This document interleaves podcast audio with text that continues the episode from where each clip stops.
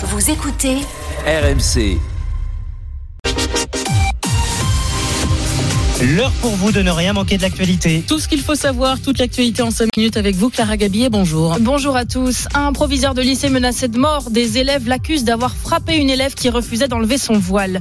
L'hommage de milliers de Russes à Alexei Navalny à Moscou et Kylian Mbappé dans les tribunes avec sa mère, l'attaquant remplacé à la mi-temps du match nul contre Monaco. On commence donc avec ce proviseur qui reçoit des menaces de mort sur les réseaux sociaux. Le proviseur du lycée Maurice Ravel dans le 20e arrondissement de, Paris. Plusieurs dizaines d'élèves demandent sa démission. Ils accusent cet homme d'avoir frappé une élève qui refusait de retirer son voile. Nicolas Bray, membre du syndicat national des chefs d'établissement, dénonce un embrasement sur les réseaux sociaux d'un fait qui est réel à l'extérieur. Sur les réseaux sociaux, on indique que le proviseur euh, a euh, frappé les élèves et en conséquence, les choses s'enflamment. Il est menacé de mort. Ça a mis la communauté scolaire euh, en émoi, qui s'est soudée derrière son proviseur. Sur les réseaux sociaux, on a l'habitude que des groupes fassent pression. C'est aussi un moyen de, faire reculer ce que nous portons collectivement, qui est, qui est la laïcité. Et c'est ce qu'on n'accepte pas en fait. Lui est soulagé après plusieurs jours de procès. Le père d'Éric Masson, euh, policier tué sur un point de deal à Avignon en 2021, son meurtrier, Ilias Akoudad, a été condamné à 30 ans de prison, assorti de 20 ans de sûreté. Écoutez donc la réaction de Marc Masson, lui-même policier à la retraite. Nous sommes satisfaits, la justice est passée. La qualité de policier intervenant de mon fils a été reconnue. La condamnation nous semble juste. Il reconnaît que notre fils a été tué euh, par une personne qui ne, qui ne pouvait ignorer qu'il était policier. Et quoi qu'il en soit d'aujourd'hui, euh, je reste un père qui a perdu son fils et quelle que soit la condamnation, il ne reviendra jamais. C'est comme ça. Donc on reste avec notre tristesse. Effectivement, il n'y a pas de gagnant.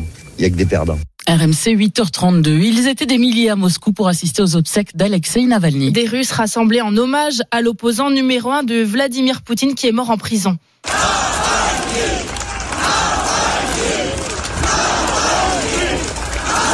Ils ont scandé ce nom que le président russe n'employait jamais pour parler de son opposant. Il disait ce citoyen ou, ou cette personne que vous mentionnez. Des Russes rassemblés à visage découvert, dont Emmanuel Macron a salué le courage. 128 personnes ont été arrêtées hier. Elles risquent des représailles selon la journaliste russe indépendante euh, Tania Rakhmanova pense pas qu'ils risquent d'être fichés. Je crois qu'ils sont déjà fichés. Le pouvoir a pris la décision que ça va se passer comme ça. Donc ça s'est passé comme ça. Mais les suites, on ne sait pas. Parce qu'à Moscou, c'est pas la première fois que pendant la manifestation, rien ne se passe. Mais le lendemain, la police vient ou on a des problèmes au travail. En avril 21, il y avait une manifestation non autorisée dans le centre de Moscou qui s'est passé calmement. Mais après, je connais plusieurs cas. La police est euh, venue parce qu'ils étaient tous fichés, parce qu'il y a des caméras de reconnaissance. Des nouvelles mesures pour lutter contre les contrefaçons. C'est ce qu'a annoncé hier le ministre délégué au compte public Thomas Cazenave, notamment en renforçant les contrôles du commerce en ligne avec des cyber-enquêteurs. Eh bien, vous allez l'entendre, ça ne va pas changer les habitudes de Benjamin qui a l'habitude d'en acheter. Ça fait à peu près trois ans que je commande sur différents sites de maillots de contrefaçon et je fais attention à ce que le site soit réputé comme relativement fiable. En quelques semaines, je l'ai reçu dans ma boîte aux lettres comme un maillot classique. On fait des économies avec un maillot à 35 euros au lieu de 110 euros en boutique. Pour la qualité euh, qu'on a, il est relativement fiable. On croirait presque un produit officiel. J'ai plusieurs personnes qui commandent sur différents sites et pourtant euh, personne ne s'est jamais plaint qu'il ait reçu un mail comme quoi euh, son produit était euh, saisi et je pense qu'on ne prend pas forcément beaucoup de risques. Vous l'avez sûrement constaté depuis hier au supermarché, la collecte annuelle des Restos du Cœur a démarré. 80 000 bénévoles mobilisés partout en France depuis hier.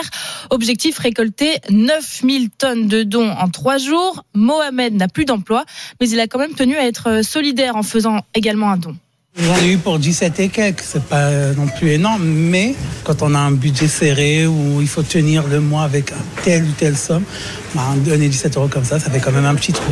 J'ai fait un effort, c'est un effort, mais on se dit, allez, tant pis. J'aurais pu être à leur place. J'aurais jamais cru qu'un jour j'allais me retrouver dans une situation sans travail, à vivre encore chez les parents à 40 ans et tout. On m'aurait dit ça il y a 10 ans en arrière, j'aurais dit c'est impossible, mais pourtant, on espère que ce petit geste peut aider les gens qui sont dans le besoin. Début de la collecte marqué comme d'habitude hein, par le concert des Enfoirés hier à la télé sur TF1 avec une petite pique sur les Jeux Olympiques de Paris dans le sketch de Patrick Fiori et Michael Youn.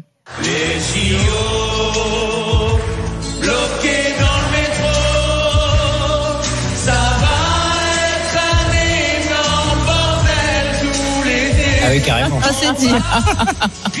Excellent. Bah écoutez, il chante ce que beaucoup craignent et pense Exactement. euh, un peu tout bas. Mais on espère que ça n'arrivera pas. hein. On verra. Euh, Clara, on termine avec un petit kiki dans les gradins. Kylian Mbappé aperçu en tribune et en survêtement. Oui, c'est l'image qu'on retiendra sûrement du match d'hier soir, le match nul 0-0 entre Monaco et le PSG. Première fois que l'attaquant sort à la mi-temps, mais il n'a pas rejoint ses coéquipiers sur le banc. Mais sa maman en tribune, son entraîneur Luis Enrique n'a pas voulu commenter cette étonnante sortie, mais il assume sa décision. C'est 100% un choix de l'entraîneur. Tôt ou tard, il faut qu'on s'habitue à jouer sans Kylian. C'est ma décision. En tant qu'entraîneur, mon objectif est de trouver ce qu'il y a de mieux pour l'équipe. Et la Ligue 1 continue aujourd'hui avec euh, Reims-Lille à 17h et Clermont-Marseille à 21h. Et vous le vivrez évidemment sur RMC. Bien sûr, et cette petite polémique, euh, Kylian Mbappé, à mon avis, quelque chose me dit qu'on y reviendra dans les GG du sport à partir de 9h30 avec Jean-Christophe Drouet. Merci Clara.